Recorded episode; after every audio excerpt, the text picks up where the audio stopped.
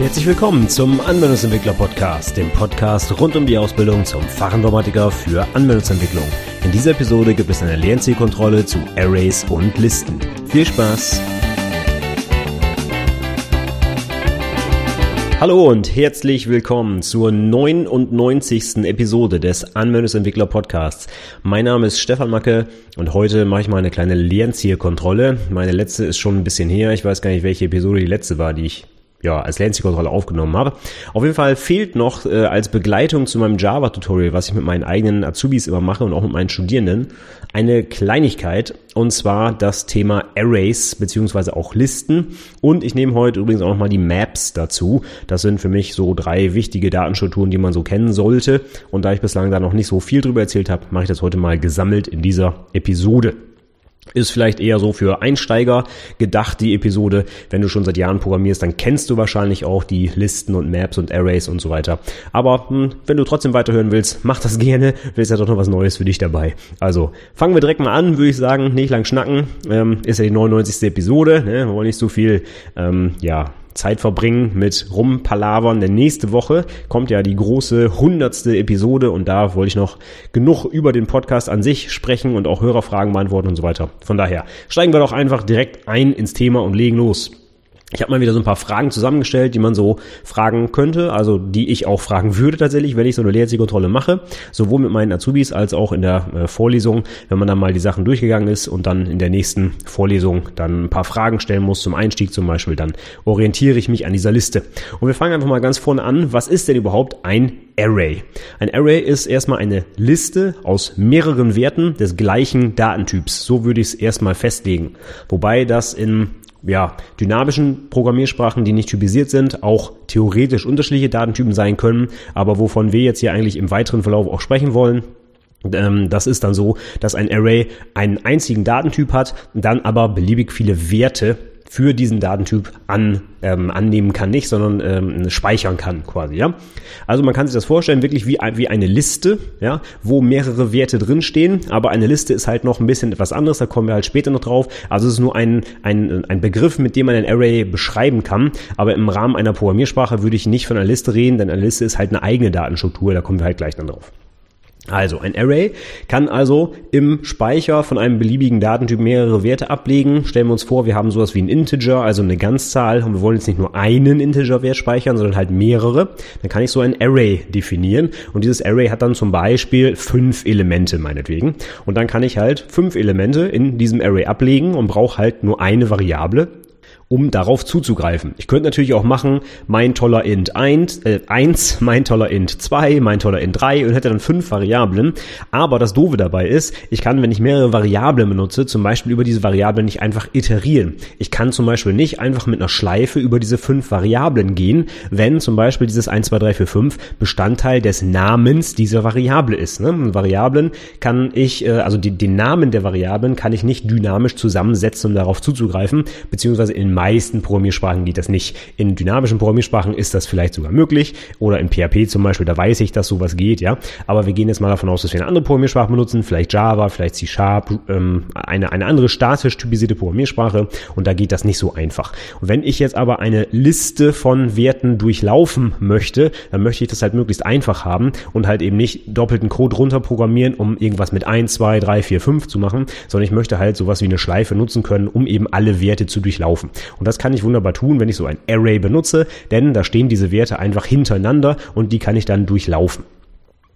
Wenn ich dieses Array durchlaufen will, dann brauche ich, wenn ich das zum Beispiel mit einer Schleife machen will, allerdings die Information, wie lang dieses Array ist, denn ich muss ja wissen, wohin ich zählen muss. Deswegen kann man bei jedem Array auch herausbekommen, wie lang das ist, also wie viele Elemente ein Array enthält. Das ist gleichbedeutend. Ne? Also die Länge eines Arrays bedeutet, wie viele Elemente dort drin sind. Und das findet man normalerweise heraus, indem man eine entsprechende Eigenschaft oder auch eine Methode manchmal bei diesen Arrays, kommt auf die Programmiersprache an, aufruft. In Java ist es zum Beispiel einfach die Punkt Length. Das ist eine Eigenschaft, also ein Attribut, wo drin dann halt der äh, die Länge des Arrays steht und das ändert sich dann logischerweise auch, wenn sich die Länge des Arrays ändert, so dass ich dann immer weiß, wie viele Elemente da drin sind, so dass ich also auch bis zum Ende vernünftig zählen kann. Allerdings möchte ich hier gleich die nächste Frage anschließen, weil ich das jetzt gerade so äh, flapsig formuliert habe, wenn sich die Länge eines Arrays ändert. Da ist die Frage, wie geht denn das überhaupt? Und ähm, da muss die Antwort sein, ja, das geht eigentlich gar nicht, denn Arrays sind nicht redimensionierbar. Das ist eine zentrale, äh, ein zentraler Nachteil von Arrays. Ich kann ein Array anlegen, ich kann auch wunderbar Elemente da reinpacken und auch wieder auf Null setzen oder auf Null setzen oder wie auch immer das geht, aber ich kann nicht nachträglich mehr die Länge dieses Arrays ändern. Arrays sind in ihrer Dimension fix. Das heißt, ich kann die nachher nicht mehr ändern, wenn ich es einmal angelegt habe. Und das ist auch ein zentraler Nachteil. Ganz oft in meinem Programm mache ich halt Dinge, wo ich nicht unbedingt vorher weiß, wie viele Elemente es denn geben wird. Stellen wir uns vor, ich habe irgendwie eine Eingabe vom Benutzer und ich ich frage den Benutzer so lange, bis er entscheidet, wann er fertig ist, nach irgendwelchen Werten, dann kann ich ja nicht vorher sagen, ja, ich mache das Array jetzt mal fünf lang, weil ich glaube, dass der Benutzer nur fünfmal was eingibt. Das funktioniert so natürlich nicht. Das heißt, ich möchte eigentlich in meinem Alltagsgebrauch, sage ich mal, eine Datenstruktur benutzen, die eben doch dimensionierbar ist, wo ich einfach beliebig Elemente hinzufügen kann, rausnehmen kann. Das geht aber mit Arrays erstmal nicht. Wenn ich Arrays quasi in ihrer Größe ändern möchte, dann muss ich das in einer Methode immer so machen, dass ich tatsächlich ein neues Array erzeuge, die Werte aus dem alten rüber kopiere und dann das neue Array irgendwie zurückgebe. Ja, und da kann man sich jetzt schon überlegen, das wird aber ziemlich aufwendig. Ne? Das heißt, ich muss wirklich alle, alle Werte einzeln hin und her kopieren. Ich habe die zu diesem Zeitpunkt alle doppelt im Speicher. Das heißt, ich habe auch noch einen hohen Speicherverbrauch und es dauert auch noch lange.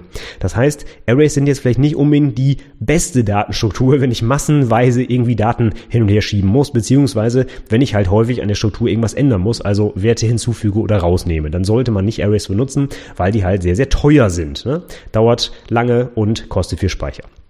Also merken, Arrays sind nicht redimensionierbar, dafür kann ich aber wunderbar einfach auf die Dinger zugreifen und die sind eigentlich, wenn ich weiß, wie lang die Arrays sein müssen und die werden sich auch nicht ändern, sind die eigentlich im Zugriff auch relativ fix. Ja, dann äh, steht fest, an welcher Stelle im Speicher meine einzelnen Elemente sind und da kann ich direkt mit einem Indexzugriff drauf zugreifen und dann kriege ich den Wert und bin fertig. Also die sind eigentlich relativ performant, aber ich kann sie halt ja an meinem Alterscode schlecht gebrauchen, weil ich sie halt in der Größe nicht verändern kann bin ich schon gleich bei, ne, bei der nächsten Frage. Ich erzähle hier so locker runter, aber die nächste Frage, die ich stellen würde, wäre, wie greift man jetzt überhaupt auf die Elemente in einem Array zu? Und ich habe es gerade schon nebenbei erwähnt, und zwar über einen Indexzugriff.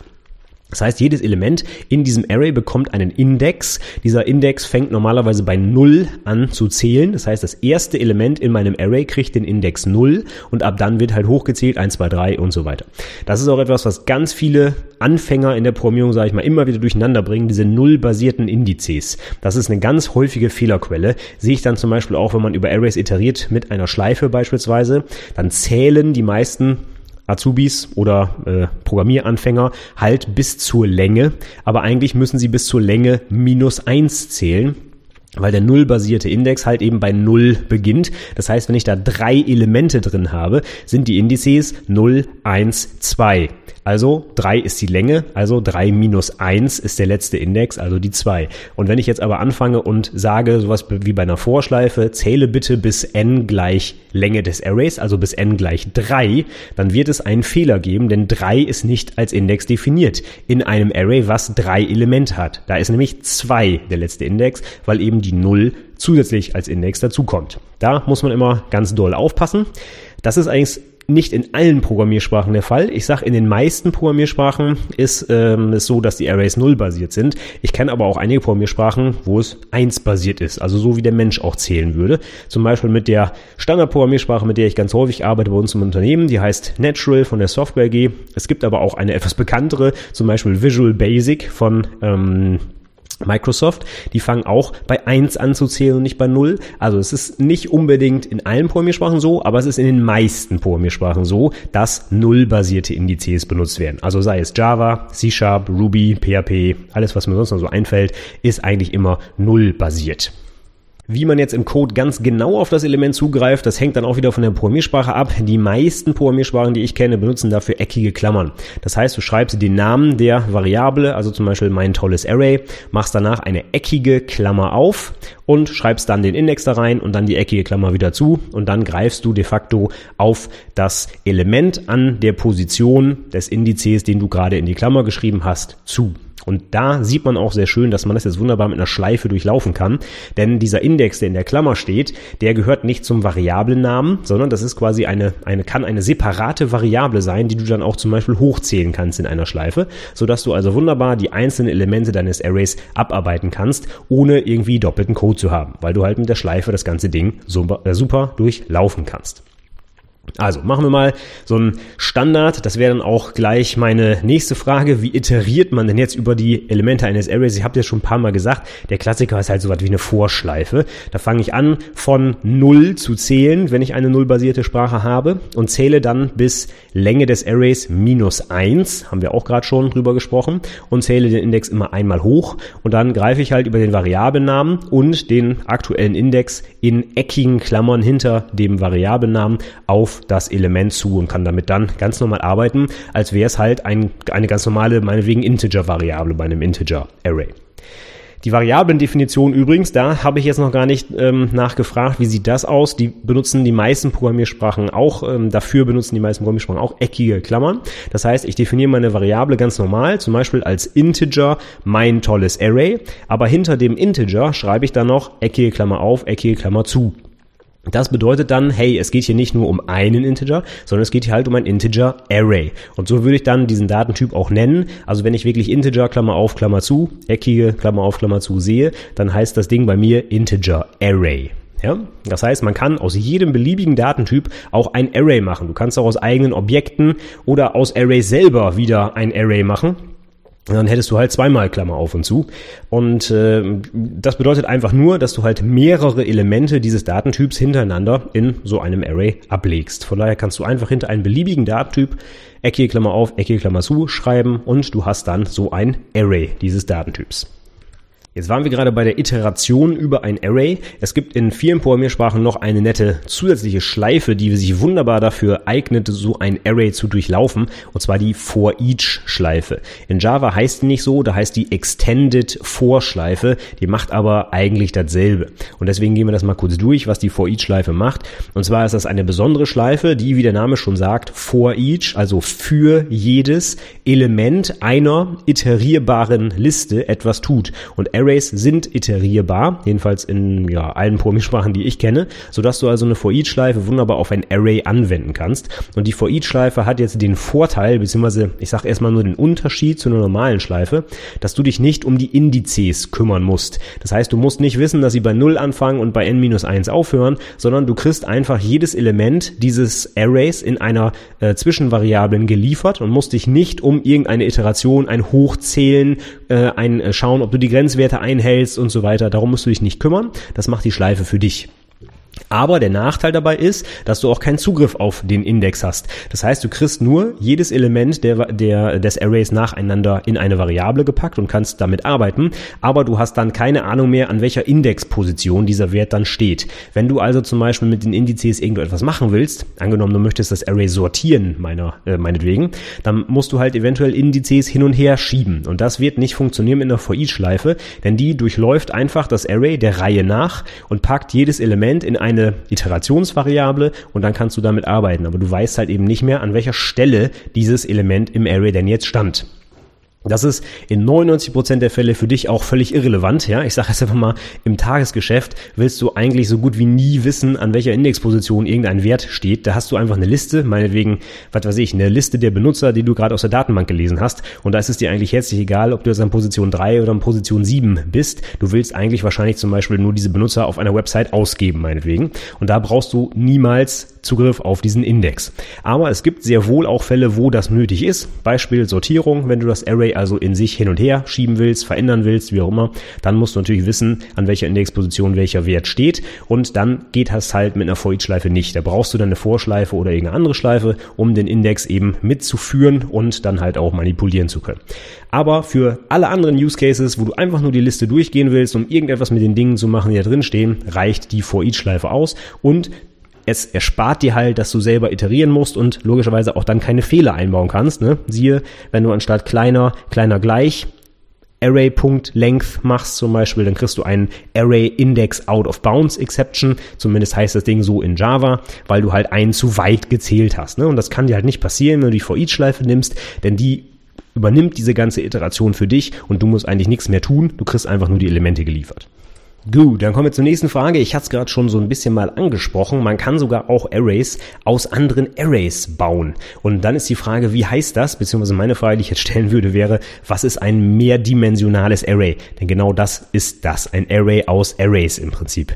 Ich kann also normalerweise in, ja, jedenfalls allen Sprachen, die ich so kenne, auch Arrays bauen, die nicht nur eine Dimension haben, also quasi nicht aussehen wie eine Liste aus Werten hintereinander, sondern die auch zwei Dimensionen zum Beispiel haben. Das kannst du dir halt vorstellen wie eine Tabelle quasi. Ne? Es geht nach unten und oben, es geht aber auch nach links und rechts, sodass du also wie eine zweidimensionale Liste hast. Also ich nenne es jetzt einfach mal Tabelle. Und wenn du die dritte Dimension auch noch vorstellst, kannst du sowas bauen wie ein Würfel, ja, etwas, was drei Dimensionen hat. Das heißt, dein Array würde so aussehen, mein tolles Array, Ecke, Klammer auf und zu, Ecke, Klammer auf und zu, und nochmal eckige Klammer auf und zu, sodass du dann mit beliebigen Indizes in die einzelnen Dimensionen quasi reingehen kannst und dann zum Beispiel das Element an äh, erster Dimension fünf, äh, fünfter Stelle, zweite Dimension erste Stelle, dritte Dimension siebte Stelle meinetwegen abfragen kannst. Das kann man sich als Mensch eventuell noch vorstellen, so bis zur dritten Dimension können wir ja alle denken, aber darüber hinaus würde das auch noch gehen. Das heißt, du kannst auch vier, fünf, sechs, sieben dimensionale Arrays bauen, das ist kein Problem. Ähm, das kann man sich dann bloß halt nicht mehr so schön vorstellen, ja.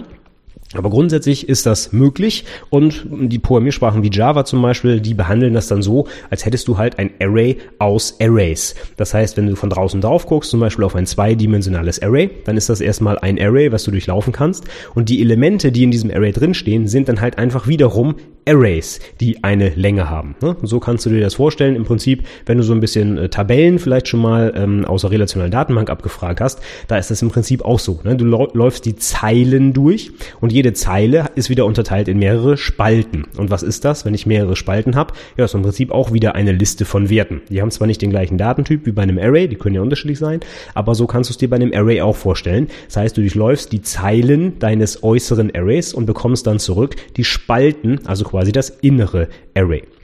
So kann man sich das bei einer zweidimensionalen Geschichte noch vorstellen, bei dem Würfel der drei Dimensionen und darüber hinaus kann man sich dann halt nicht mehr vorstellen, aber es geht halt so äh, weiter im Prinzip. Ne? Es kommt immer noch eine weitere Dimension dazu, die du nochmal durchlaufen kannst.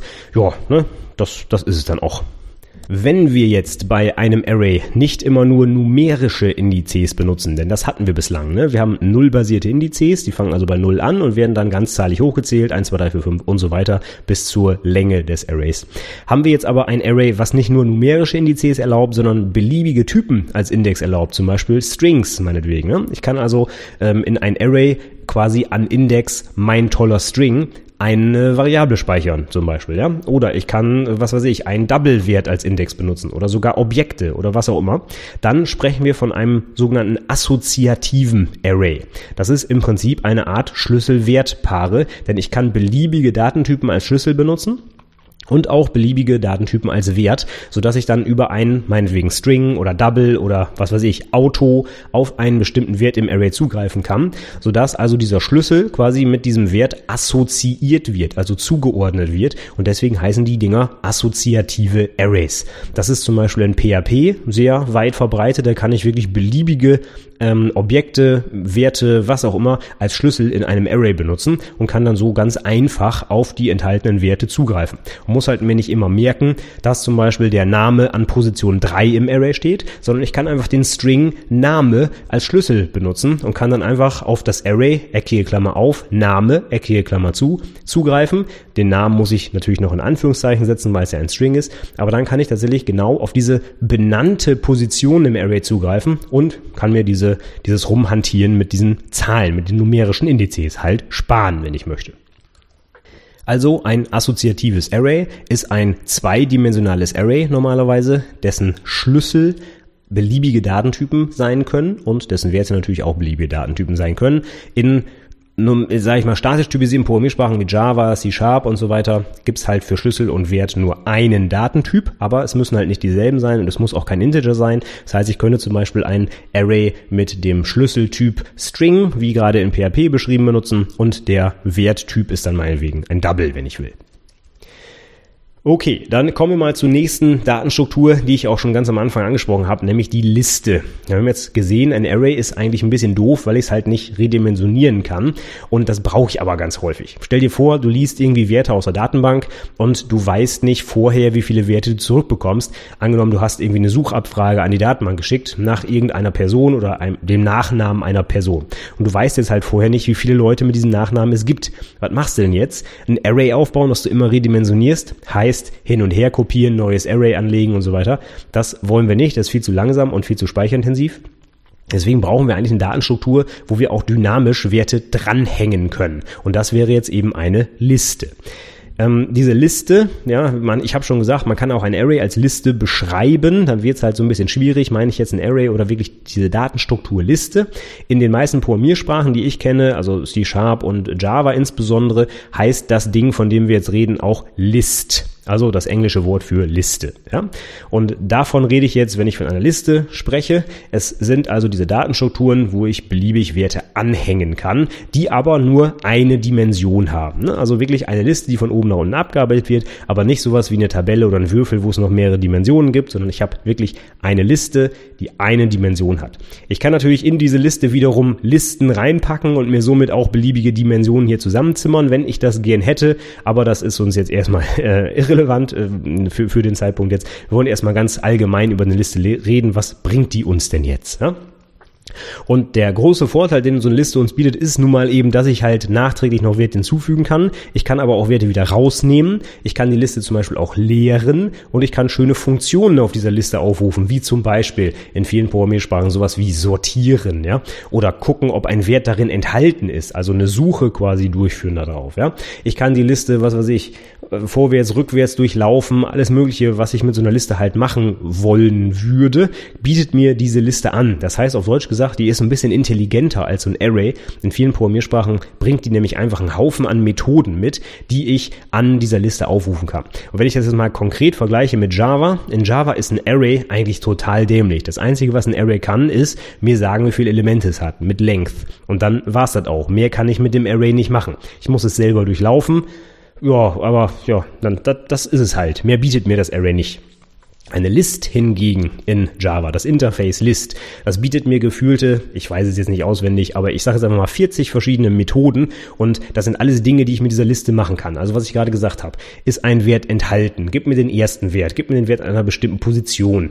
Ähm, sortiere das Ding, äh, leere die Liste und ich weiß nicht, was man noch alles mit Listen machen kann. Also sehr, sehr viel Zeug. Ich kann zum Beispiel auch einfach mitten in die Liste einen Wert einfügen und so weiter. Also das Ding ist wirklich sehr, sehr intelligent, kann viele tolle Sachen, die ich auch ganz häufig brauche und ein Array demgegenüber kann eigentlich so gut wie nichts.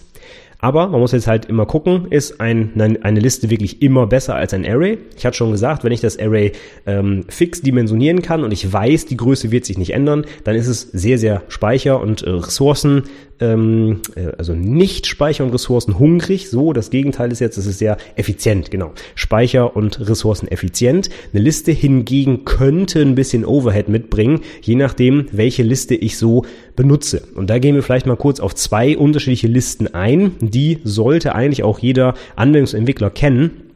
Insbesondere, weil das zum Beispiel in Java die zwei Standardimplementierungen von Listen sind, nämlich einmal die verkettete Liste, die heißt Linked List und die Array Liste. Die heißt ArrayList. Und diese beiden Implementierungen gibt's eigentlich in fast jeden Programmiersprachen, äh, in fast allen Programmiersprachen so.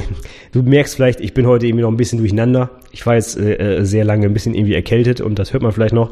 Ich bin irgendwie heute nicht, nicht so gut drauf. Also wenn ich irgendwie dreimal das gleiche erzähle, dann nimm mir das bitte nicht übel. Ich hoffe, das wird bald wieder besser.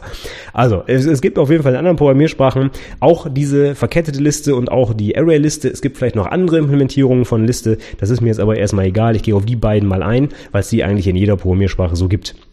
Da sollte man schon ähm, verstehen, wie die Unterschiede sind und was auch die Vor- und Nachteile der jeweiligen Variante sind. Gehen wir vielleicht mal einfach mit der, äh, oder fangen wir mit der einfachsten Liste an, nämlich der Array-List. Da kannst du dir wirklich vorstellen, die Array-List ist tatsächlich intern so gebaut wie ein Array und jedes Mal, wenn ich einen Wert hinzufüge, dann wird halt das Array quasi in ein neues Array mit der Länge plus eins kopiert und dann habe ich halt einen Platz mehr.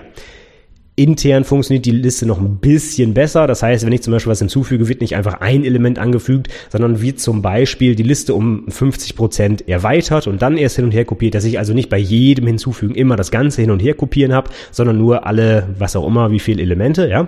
Also die ist dann schon ein bisschen intelligenter programmiert und nicht total dämlich, aber ungefähr so könntest du es dir vorstellen. Es wird intern einfach ein Array gepflegt und das wird halt bei jedem Hinzufügen, Löschen, Ändern und so weiter eben manipuliert oder neu hin und her kopiert. Ja? Das ist also im Prinzip eine Art Wrapper um einen dummen Array drumherum und das bietet halt die ganzen Funktionen an, die ich gesagt habe. Die Linked List, also die verkettete Liste, die funktioniert jetzt wirklich völlig anders. Also das hat auch wirklich nichts mehr mit einem Array zu tun. Das ist einfach eine Liste aus Elementen und diese Elemente, die zeigen auf jeweils ihren Nachfolger. Wenn du dir also sowas vorstellst wie, vorstellst wie eine Liste aus Integern, dann merkt sich diese Liste, oh, das ist der erste Integer hier und diesem Integer verpasst die so eine Art Zeiger auf den nächsten Integer in der Liste.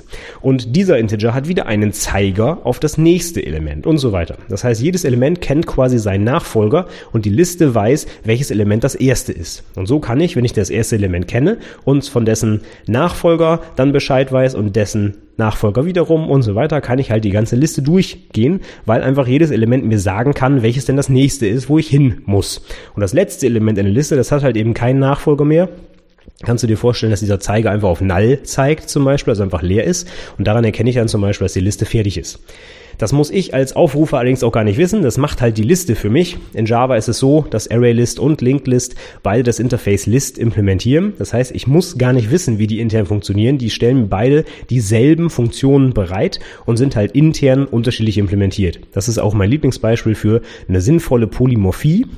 Ich kann mich selbst entscheiden als Entwickler, welche Liste ich haben möchte. Aber ich muss, wenn ich die Liste dann mal ändern will, weil ich mich doch vielleicht für eine andere Liste entscheiden möchte, muss ich halt an meinem Code nichts mehr anpassen, weil das Interface für beide identisch ist. Ja? Ein sehr schönes Beispiel für Polymorphie. Gut, aber wie funktioniert es jetzt äh, mit dieser Linked List genau? Also ein Integer, dem kann man ja nicht jetzt irgendwie so einen Zeiger verpassen. Das heißt, die Linked List wird ganz häufig mit so einer internen kleinen Datenstruktur arbeiten, die zum Beispiel Knoten heißt, also Node auf Englisch. Und diese Node-Klasse, kannst du dir vorstellen, ja, wie so eine interne Klasse, die so ein bisschen versteckt ist, die sehe ich gar nicht von draußen, die besteht jetzt halt aus diesem Element, was sie speichern soll, und einem Zeiger auf das Nachfolgeelement. Ja, das ist also wirklich eine kleine Mini-Datenstruktur, eine eigene Klasse und die verwaltet jetzt diese Linked List. Die Linked List hat dann, wenn man es ganz einfach programmiert, einfach nur einen Zeiger auf das aller, Element dieser Liste und von da aus, das ist dann eben ein Node, ein Knoten, äh, zeigt er wieder auf den nächsten Knoten und wieder auf den nächsten Knoten und so weiter. Und so könnte man sich das vorstellen. Jetzt ist noch die Frage, wie können denn diese Listen überhaupt jetzt beliebige Daten ähm, aufnehmen. Ne? Ich habe ja schon gesehen, beim Array, wenn ich da sowas mache wie Integer, Klammer auf und zu, dann habe ich halt nur Integer, die in diese Array äh, die in dieses Array reinpassen. Bei Listen ist das genauso. Das sind in den meisten Programmiersprachen sogenannte generische Klassen. Hatte ich schon in vielen Podcast-Episoden mal darauf hingewiesen. Generische Klassen sind Klassen, die ich parametrisieren kann. Die bekommen einen Typparameter. Und die sehen in vielen Programmiersprachen, insbesondere C Sharp und Java, so aus, dass sie mit spitzen Klammern parametriert werden. Das heißt, wenn ich eine List of Integer zum Beispiel habe, also eine Liste, in die nur Integer reinpassen, dann sieht das so aus, List, Spitze Klammer auf, Integer, Spitze Klammer zu. Und das spricht man dann so aus, List of Integer, weil es ein bisschen kürzer ist als List, Spitze Klammer, ne, kannst du nachvollziehen. Deswegen sagt man dazu jetzt List of Integer. Und diese Array List of Integer oder Linked List of Integer, die man dann als konkrete Implementierung benutzt, die sind dann damit parametriert mit der Klasse Integer. Und sobald ich dann anfange und zum Beispiel einen String in diese Liste packen will, dann sagt der Compiler schon, Moment mal, das ist nicht erlaubt. Du hast gesagt, diese Liste kann nur Integer aufnehmen und du willst hier einen String reinschieben. Das ist nicht möglich. Das kompiliere ich dir nicht. Das heißt, diese Klassen sind sehr wohl typsicher. Ich kann nicht einfach alles, was ich will, in diese Liste reinpacken, sondern nur den Datentyp, den ich halt bei der Parametrierung mitgegeben habe. Okay, aber das nur so ganz nebenbei. Was noch wichtig ist jetzt, der Unterschied zwischen Linked List und Array List. Was bringt mir das denn jetzt? Wann nehme ich welche? Das Array, das kannst du dir schon vorstellen, die Array-Liste wird bestimmte Eigenschaften haben, die die Linked List nicht hat und umgekehrt. Und ich muss mich jetzt entscheiden als Entwickler, wann nehme ich denn welche Variante. Ganz kurz vorweg vielleicht mal, in deinen ganz normalen Programmen, die du wahrscheinlich den ganzen Tag schreibst, ist es erstmal völlig wurscht, welche Liste du nimmst, denn das wird sich performancemäßig wahrscheinlich so gut wie nie auswirken. Wenn du an dem Zeitpunkt angekommen bist, wo du tatsächlich überlegen musst, ob du Linklist oder ArrayList nimmst, weil du unbedingt noch Performance rauskitzeln musst, dann weißt du auch hoffentlich, wie beide funktionieren und kannst dann deren Vor- und Nachteile bewerten. Für deine Praxis kannst du sonst zum Beispiel in Java einfach immer die Array-List nehmen. Ja, außer du hast jetzt wirklich eine Liste, wo du drei Milliarden Elemente drin verwaltest, dann muss man sich mal wirklich überlegen, ob die wirklich noch sinnvoll ist, die Liste. Also das, was ich jetzt erzähle, sollte man als äh, Anwendungsentwickler wissen und vor allem auch in der Prüfung erklären können. Aber für die Praxis hat das sehr wahrscheinlich keine Auswirkung, weil in den ganz normalen Businessprogrammen, die wir so schreiben jeden Tag, die, der Unterschied so marginal sein wird, dass das niemandem auffällt, ob du eine Linked oder ArrayList benutzt. Aber gehen wir trotzdem auf den Unterschied ein. ArrayList habe ich also gerade erklärt, ist wie ein Array, was beim Hinzufügen zum Beispiel immer erweitert werden muss und dann aufwendig hin und her kopiert werden muss. Ja? Eine Linked da habe ich halt diese Knoten Knoten, die aufeinander zeigen. Und jetzt kann ich mir vorstellen, was haben beide Listen für Vor- und Nachteile? Und das Schöne ist jetzt immer, der Vorteil der einen ist gleichzeitig der Nachteil der anderen Liste. Stellen wir uns vor, bei einer Array-Liste möchte ich ein Element hinzufügen. Was muss ich dann machen? Wenn ich die Liste ganz schlecht programmiere, wird das alte Array genommen, ein neues Array der gleichen Länge plus eins erzeugt, das alte Array rüberkopiert und dann das neue Element am Ende angefügt. Das heißt, das Einfügen in diese Liste ist sehr, sehr, sehr teuer. Das ist speicherintensiv und ressourcen hungrig. Also dauert auch noch lange, weil ich halt die ganzen vorhandenen Elemente hin und her kopieren muss. Dafür kann ich in dieser Array-Liste aber innerhalb von konstanter Zeit auf ein bestimmtes Element zugreifen. Ich kann zum Beispiel sagen, hey Array-Liste, gib mir mal das Element an Position 23. Und dann sagt die einfach, klack, hier hast es. Denn das ist ja intern ein Array. Das heißt, wenn ich den Index mitgebe, greife ich direkt darauf zu und habe das Element ja, am Wickel quasi. Ne? Das heißt, wir merken uns, ArrayList hinzufügen ist teuer, Zugriff ist billig. Und bei der Linked List ist es genau umgekehrt. Und das können wir uns jetzt auch überlegen, warum das so ist. Stellen wir uns vor, wir fügen ein Element in diese Liste ein und das kann am Ende sein, das kann aber auch mittendrin in der Liste sein, ist ganz egal. Das Einzige, was ich machen muss, ist einen neuen Node erzeugen und den Vorgängerknoten auf diesen Knoten zeigen lassen. Und wenn ich das am Ende der Liste mache, ist es ganz einfach, neuen Knoten erzeugen und das letzte Element der Liste Liste auf diesen Knoten zeigen lassen. Und dann bin ich fertig. Das heißt, das Einfügen ist wirklich super, super schnell. Ich muss nur ein neues Objekt erzeugen im Prinzip und einen Zeiger ändern. Und dann bin ich fertig.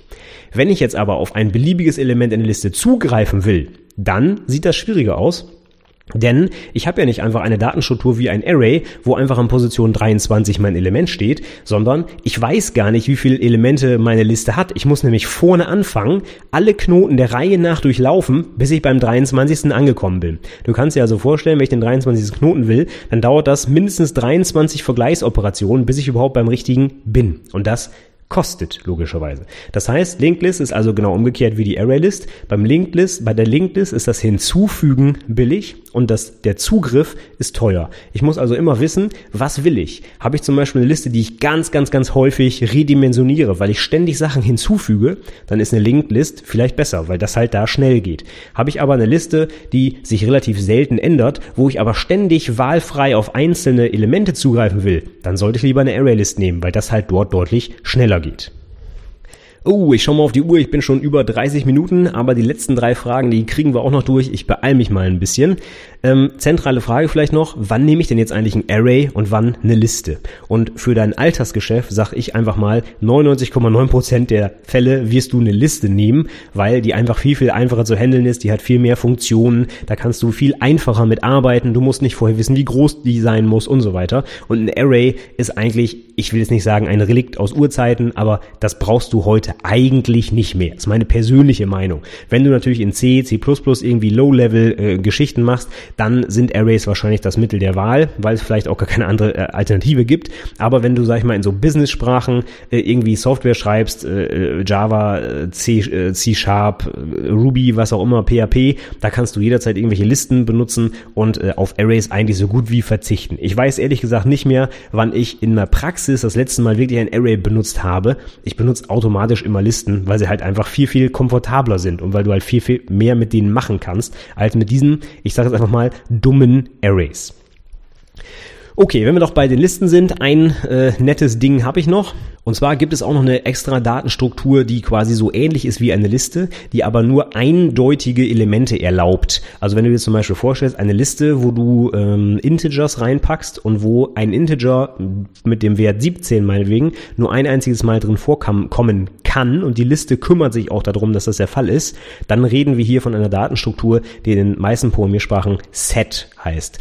Also Menge. Ne? Die Übersetzung von der, des englischen Worts Set auf Deutsch wäre halt Menge. Und dieses Set, das halt, hat halt genau die Eigenschaft einer Liste, aber stellt halt sicher, dass jedes Element nur eindeutig da drin vorkommt.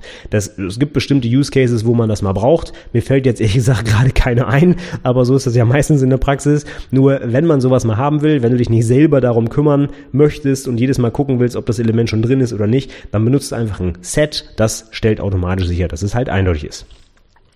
Okay, und eine letzte Datenstruktur, die haben wir heute auch noch. Und zwar habe ich eben schon was zum assoziativen Array erzählt. Wenn du dir jetzt vorstellst, so ein assoziatives Array auch in typisierten Programmiersprachen, äh, also in, in statisch typisierten Programmiersprachen wie Java und C Sharp zu benutzen, dann brauchen wir dafür eine eigene Datenstruktur. Und das Ding heißt Map, beziehungsweise in C Sharp heißt es Dictionary, um genau zu sein. Und das meint dasselbe. Es geht hier um eine zweidimensionale Datenstruktur, also wieder ein Schlüsselwert Paar im Prinzip. Und so eine Map oder ein Dictionary, da kannst du halt einen beliebigen Datentypen als Schlüssel benutzen und auch einen beliebigen als Wert. Die musst du allerdings dann parametrieren, sind beides wieder generische Klassen, dieses Mal aber mit zwei Typparametern. Und zwar einmal für den Schlüssel und einmal für den Wert. Das heißt, eine Map äh, würde dann so aussehen, Map, Spitze Klammer auf, Integer, Komma, String, Spitze Klammer zu und dann hättest du eine Map of Integer und String und das heißt, dein Integer wäre der Schlüssel und dein String wäre dann dein Wert. Und da kannst du dann zum Beispiel mit einem Integer, ja, eben halt beliebige Strings hinterlegen. Ja? Also wie ein Schlüssel, mit, mit dem Schlüssel kannst du dann auf diese Werte dort zugreifen. Und diese Map in Java zum Beispiel stellt dir dann auch wieder ganz nette Funktionen bereit. Du kannst zum Beispiel gucken, ob ein Schlüssel vorhanden ist, ob ein Wert vorhanden ist und so weiter und so fort. Und in, äh, in C-Sharp gilt das gleiche, da heißt es halt nur eben Dictionary. In Ruby übrigens, wenn du damit entwickelst, heißt das Ding Hash. Das finde ich etwas unglücklich, denn mit Hash assoziiere ich eigentlich immer etwas anderes, aber ein Hash ist in Ruby halt auch so ein zweidimensionaler Speicher aus Schlüsselwertpaaren. So, dann wären wir jetzt für heute durch mit den Inhalten, die ich besprechen wollte. Also ich hoffe, du hast jetzt ein bisschen mehr Ahnung von Arrays, Listen, Maps und Sets und was man sonst noch so braucht in der Praxis. Für die Praxis vielleicht nochmal den letzten Tipp. Also Arrays, wie gesagt, brauchst du fast nie. Ist meine persönliche Meinung. Wenn das bei dir anders ist, schreib mir gerne einen Kommentar und schreib mir auch, warum du gerne und häufig Arrays benutzt. Ansonsten würde ich dem dahergelaufenen Entwickler von der Straße empfehlen, benutze einfach Listen. Die sind einfach viel, viel netter, viel, viel cooler, machen mehr für dich und du musst dich halt nicht um alles selbst kümmern. Nicht mal die Iteration, ne? kannst du mit einer, ähm, ja gut, okay, kannst du mit einem Array auch vor each Schleife, ja. Aber also wie gesagt, in der Praxis, diese Datenstrukturen wie List, Set und Map, die äh, sind eigentlich unerlässlich, werden dir auch ganz, ganz häufig in der Programmierung begegnen, weil du ganz häufig halt irgendwas mit Listen machen musst, ne? Sei es nur Benutzer aus der Datenbank lesen, mein Standardbeispiel, das sind halt immer mehrere Benutzer, nicht immer nur einer. Und da wirst du halt ganz häufig dann mit solchen Listen in Berührung kommen. Lohnt sich auf jeden Fall, sich für deine Programmiersprache diese API zum Beispiel der Listen oder Maps anzugucken. Und da sind wir dann auch schon gleich bei meinen Literaturempfehlungen für heute. Wenn du mit Java arbeitest, empfehle ich natürlich wie bei jeder Folge die Java-Insel. Also Java ist auch eine Insel von Christian Ullenbohm. Und da gibt es ein gesamtes Kapitel rund um die Collection API. In Java heißen nämlich diese Dinge, die mehrere Werte aufnehmen können, Collections. Und da gibt es halt die Unterklassen, zum Beispiel Maps Set-List, das wird, was wir halt heute besprochen haben. Beziehungsweise, sorry, sind keine Klassen, sind Interfaces, ja. Mit den dazugehörigen Klassen aber sind alle in dem Kapitel erläutert und natürlich auch die Arrays werden in dem Buch hervorragend beschrieben. Ganz klar, ist ja auch ein wichtiger Sprachbestandteil. Das kann ich für Java-Entwickler nur empfehlen. Da gibt's einen, einen sehr sehr großen Überblick über alle möglichen äh, Datenstrukturen aus der Collection API und was du damit machen kannst und wie die Methoden funktionieren und so weiter. Also wenn du das wissen willst, zieh dir die Java-Insel rein. Da findest du auf jeden Fall alles, was du dazu wissen musst. Für andere Programmiersprachen kannst du dir wahrscheinlich einfach irgendein Buch nehmen, denn die äh, Collections und die Arrays sind so zentrale Sprachbestandteile und so wichtig für die Entwickler, dass die eigentlich in keinem Programmierbuch fehlen werden. Also jede Einsteigerliteratur, die ich bislang gelesen habe, hat dieses Thema behandelt, weil das halt einfach wirklich so wichtig ist. Also ich glaube, in fast jedem Programm, was ich irgendwie mal entwickelt habe, mache ich irgendetwas mit Listen oder Arrays. Von daher ist es eigentlich ganz egal, was für ein Buch du dir nimmst, nimm dir irgendeins, was für deine Sprache gut passt und da wird das ganz sicher drinstehen. Es ist einfach ganz, ganz wichtig in der Praxis. Gut, damit wäre ich jetzt für heute fertig. Das heißt, die 99. Episode ist nun beendet. Nächste Woche erscheint die 100. Episode. Und wenn du mir noch ein bisschen helfen willst dabei, die Folge zu füllen, dann schreib mir doch deine Fragen, die du noch rund um die Ausbildung, den Beruf, äh, Programmierung, was auch immer hast, noch per Mail, Twitter, Facebook, Sing, weiß der Geier was. Du findest mich überall in den sozialen Medien. Und dann beantworte ich auch deine Frage sehr gern nächste Woche Woche in meiner Jubiläums-Podcast-Episode. Ich freue mich schon sehr darauf, die dreistellige ja, Zahl quasi zu knacken. Hätte ich nie gedacht, dass es mal so weit kommt. Okay, wenn du sonst irgendwelche Fragen hast, kannst du mich aber auch anschreiben. Ich bin immer gerne für Anregungen offen und natürlich auch für Fragen rund um die Ausbildung. Du kannst mir auch am besten noch einen Kommentar zur Episode schreiben, dann sehen auch andere Leute das, was du da gefragt hast und ich kann vielleicht noch ein bisschen mehr Azubis helfen. Ähm, ansonsten habe ich noch gar nicht gesagt, die Show Notes zur Episode mit Links zum Buch und zu einigen Kapiteln, die online auch verfügbar sind, kostenfrei, äh, rund um Arrays und die Collection API, findest du unter anwendungsentwicklerpodcast.de slash 99 für die 99. Episode. Und wenn du schon da bist, melde dich doch auch für den Newsletter an. Unter anwendungsentwicklerpodcast.de slash newsletter findest du das Anmeldeformular. Alles kostenfrei und du kannst sie auch jederzeit wieder austragen. Und da hättest du zum Beispiel auch mitbekommen, dass ich letzte Woche keine Podcast-Episode aufgenommen habe, weil ich halt mit Erkältung auf dem Sofa lag. Das habe ich an meine Newsletter-Abonnenten rausgeschickt auf der Website. Ehrlich gesagt, erspare ich mir einen, hu, ich bin so krank, diese Woche erscheint kein neuer Podcast-Beitrag. Deswegen, wenn du dich wunderst, warum montags morgens keine neue Episode in deinem Podcatcher vorhanden ist, dann ja, trag dich doch in den Newsletter ein, da kriegst du es auf jeden Fall mit und ansonsten ja, musst du halt ein bisschen warten und erfährst erst später, warum es denn keine neue Episode gab.